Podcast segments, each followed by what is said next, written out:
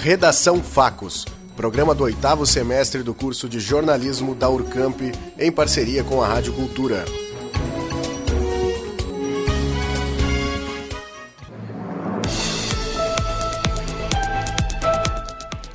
Revitalização da estação rodoviária é debatida em Assembleia. Dia D da campanha de vacinação da tríplice viral acontece no sábado. Bombeiros que estavam desaparecidos na Serra são encontrados. Oposição denuncia o governo Bolsonaro na ONU por torturas. Semana médica acontece em Bagé até o dia 20 de outubro. Ex-funcionários da Caixa são condenados por golpes contra clientes em Uruguaiana. Filho de Bolsonaro é o novo líder do PSL na Câmara dos Deputados. Essas e outras notícias você acompanha agora no Redação Facos. Boa tarde. Hoje é quinta-feira, dia 17 de outubro de 2019. Neste momento, 18 horas e 16 minutos pelo horário de Brasília. A semana está sendo de muita chuva na Rainha da Fronteira. Neste momento, a temperatura é de 19 graus. A partir de agora, você acompanha as principais notícias.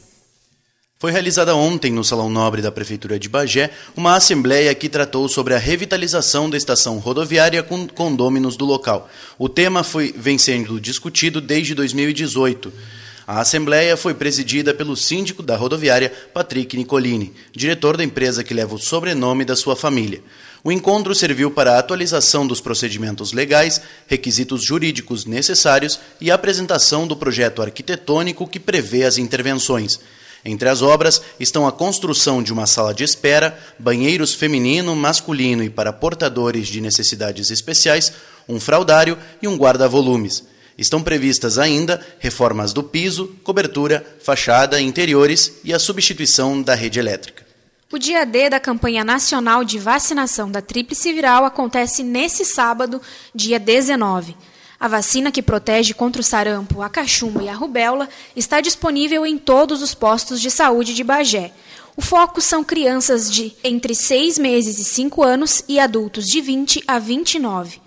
Neste sábado, as unidades de saúde funcionarão das 8 horas ao meio-dia e da 1h30 às 5 da tarde. Já a unidade móvel estará atuando na Praça Silveira Martins, das 8 às 5. Três bombeiros que estavam desaparecidos na Serra Gaúcha desde a tarde de ontem foram encontrados na manhã desta quinta-feira.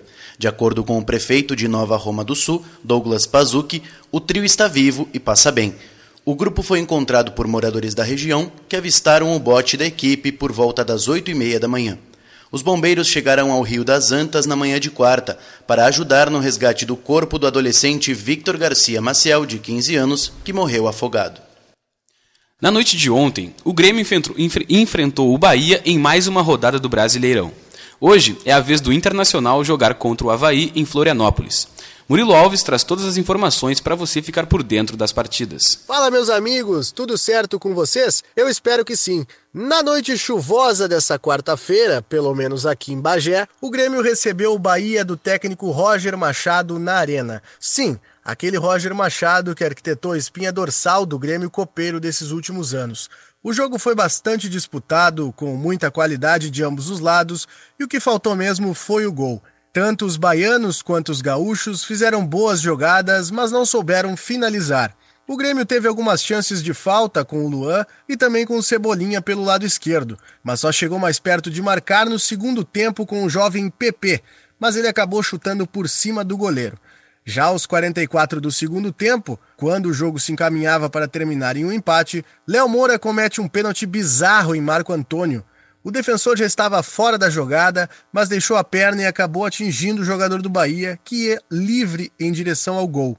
Arthur Caíque bateu e Paulo Victor não se moveu e a bola acabou entrando sem preocupações no lado direito. O jogo acabou 1 a 0 para o Bahia logo após a cobrança do pênalti.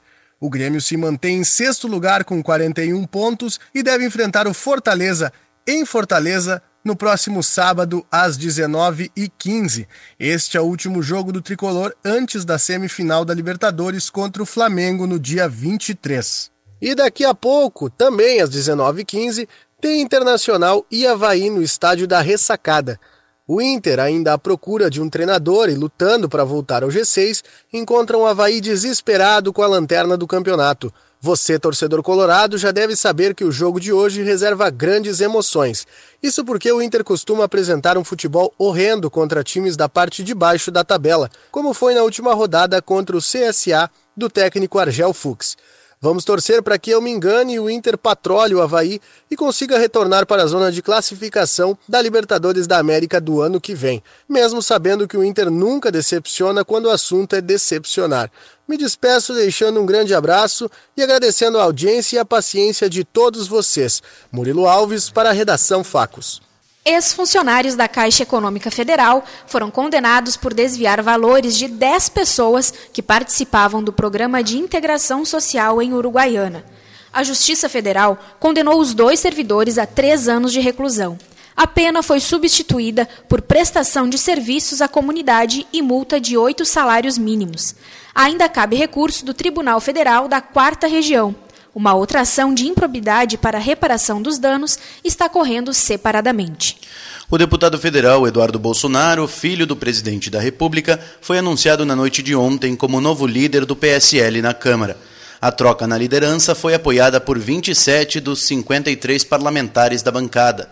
Há indícios de que o presidente Jair Bolsonaro teria se envolvido na negociação do comando, mas o Palácio do Planalto informou que não comentará o caso. Eduardo assume no lugar do deputado federal delegado Valdir. A mudança acontece em meio à briga entre o presidente Bolsonaro e o presidente do seu partido, deputado federal Luciano Bivar. Os deputados federais do PSOL denunciaram o governo Bolsonaro pelo escândalo de torturas em presídios do estado do Paraná. Na carta encaminhada à ONU, eles descrevem truculências por parte de agentes da Força Tarefa de Intervenção Penitenciária, comandada pelo ministro Sérgio Moro.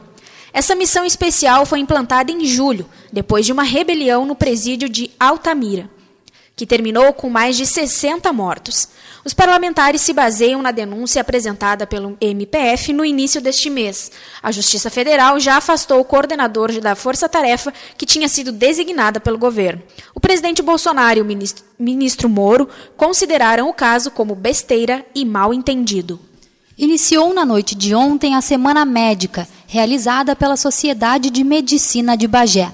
As atividades se, estendem até o dia 20 de outubro no Salão Nobre da Prefeitura.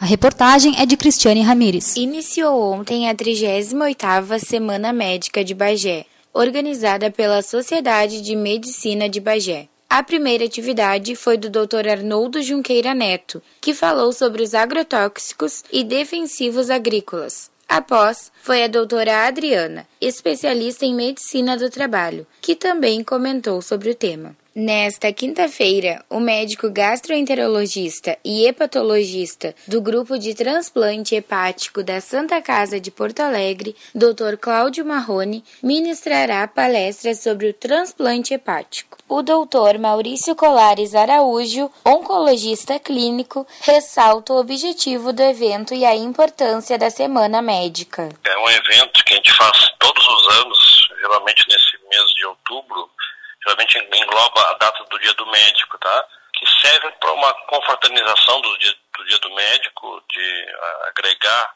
a classe médica, e a gente sempre traz algumas palestras, alguns convidados de fora da cidade, às vezes até daqui de Bagé mesmo, para falar em alguns assuntos né, que sejam relevantes para a classe médica e também para a comunidade como um todo. O patrono desta edição é o Dr. Ricardo Caran Calil, médico patologista. As palestras se estendem até domingo, 20 de outubro. Cristiane Ramires para o Redação Facos. De volta ao estúdio, apenas para corrigir a última notícia, os deputados federais do PSOL que denunciaram o governo Bolsonaro pelo escândalo de torturas foi em presídios do estado do Pará e não do Paraná, como tinha sido dito antes. Agora aqui no estúdio recebemos Emílio Pereira Júnior, superintendente administrativo do Departamento de Água, Arroios e Esgoto de Bagé. Ele está aqui para falar sobre a possibilidade de parcelamento de dívidas que os consumidores do DAEB têm até o dia 31 de dezembro. Boa noite, Emílio. Quais as condições de pagamento que as pessoas têm nessa oportunidade? Muito bem, então. É, boa noite a todos, em especial aos ouvintes da Rádio Cultura. É, divulgando, então, e passando para os munícipes de Bagé, que nós temos, então, a Lei 6131, que foi é, editada no dia 2 de outubro de 2019, bem recente, portanto, que ela concede, então, um parcelamento, né, concede parcelamento e descontos nesse parcelamento para aqueles que têm problemas de inadimplência com a autarquia. Tá? O prazo para adesão do parcelamento ou para o pagamento é até o dia 31 de dezembro, como disseste, de 2019. Bem, qual é o objetivo então da lei? Tá? É, nós temos na autarquia uma parcela relevante de inadimplentes. Tá? O nosso valor hoje tá, chega em torno de 90 milhões o valor de dívida ativa que os contribuintes têm para com o DAEB. Também, é, como a água né, é um aspecto social, uma necessidade humana, inclusive de saúde, é, a autarquia não tem nenhuma intenção de punir ou de fazer as, a suspensão de fornecimento, né, o, o, o, a questão do corte da água. Pensando nisso, então, o diretor é, estabeleceu, pensou numa lei que trouxesse, então, por dois objetivos. Primeiro, atender a comunidade, tá, para que as pessoas que têm dificuldade para poder realizar os pagamentos é, tivessem condições para poder fazê-lo. E depois também para alcançar, né, é, continuar alcançando a todos os munícipes a água, que a nossa água é muito, de muito boa qualidade, muito boa, bem tratada, é, para todos. Nós temos então, a lei especificou o seguinte: no pagamento integral, no pagamento à vista, tá, então, todos aqueles que têm dívida ativa, tá, de 2018, 17 ou outro ano, outro, outros anos, e também o ano de 19, tá, a pessoa querendo aderir ao parcelamento, ela pode pagar numa parcela única, à vista, e ela vai ter a exclusão total de juros uhum. e de multa. Tá? Então, tu devia lá 5 mil reais, isso se estendeu, está em 10 mil reais. Tu vai ao da EB, vou pagar à vista, nesse momento, é excluído todo o juro e toda a, a multa que, que teria lá, para pagamento à vista. A outra forma que também tem, nós temos quatro maneiras então. Pagamento Sim. à vista. A segunda maneira seria em, em, em seis parcelas. Tá?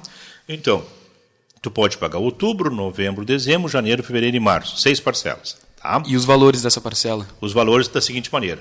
Na, na condição de seis parcelas, tu chega no desconto de 50%, tanto uhum. do juro quanto da multa. Tá? A outra modalidade em 12 parcelas. Tá? Tu vai chegar, então, à exclusão de 30% do juro e também da multa. Tá? Esses são os descontos. Bom, Aquele que não conseguiu fazer nem seis, nem à vista, e nem em seis, e nem em 12 parcelas, ele pode fazer em até 120 meses. Uhum. Seriam 10 anos. Sim. Tá? Tá? Ou um valor muito alto, ou então aquelas pessoas que realmente têm uma dificuldade para poder fazer. Tá? Essa é a condição. Bom, tu pergunta sobre a questão das parcelas, o que, que vai ser pago. Né? Uhum. Bom, no, lá na lei também, no, na, na letra C, diz o seguinte: é, poderão então ser, na pessoa física, o valor mínimo da pessoa física é de 30 reais. Uhum. Tá? Então, o valor da parcela, 30 reais. Tu divide por mês lá, por 6 ou por 12 ou por 120. Sim. Na pessoa física, ele vai a 30 reais o valor mínimo. Na pessoa jurídica, ele fica em, 6, em 100 reais. Tá? Empresa, entidade, uma escola, um Qualquer órgão que tenha CNPJ, o valor mínimo é de 100 reais. Tá? Bom, também a lei traz, né, alcança um pouco mais para aquela pessoa que tem uma dificuldade. Por exemplo, se for tem comprovando para, para o DAEB que, tu, que a pessoa recebe até dois salários mínimos, tá? ela pode ficar também com um valor de 10 reais. 10 reais o valor da prestação. Tá? E se a pessoa, se a pessoa é. Desculpe, né? Esse caso de 10 reais é o caso da, do, da baixa renda, né? tarifa social. A pessoa aquela que ganha o Bolsa Família, que faz condição, então ela poderá então aderir ao parcelamento e fica um parcelamento de 10 reais. Tá? Uh, e os 20, os 20 reais realmente é da pessoa que recebe até dois salários mínimos. Perfeito. Essa é a condição. Ótimo, muito obrigado pela tua participação. Nós conversamos então com o superintendente administrativo do DAEB, Emílio Pereira Júnior, sobre o parcelamento de dívidas dos, dos, consumidores, reforçando que essas condições especiais vão estar valendo para aqueles que procurarem o DAEB até o dia 31 de dezembro deste ano, agora 18 horas e 30 minutos.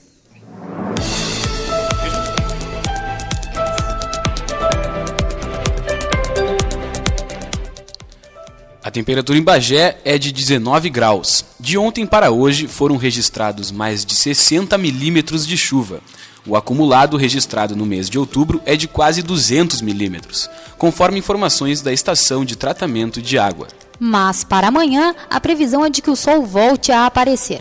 Os termômetros devem marcar entre 10 e 23 graus. Teremos a presença de algumas nuvens, mas sem previsão de chuvas.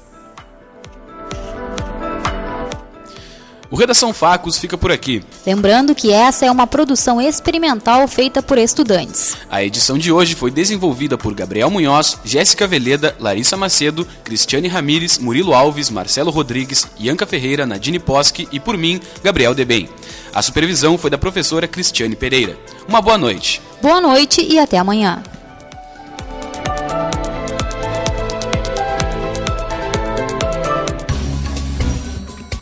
Redação Facos, programa do oitavo semestre do curso de jornalismo da Urcamp, em parceria com a Rádio Cultura.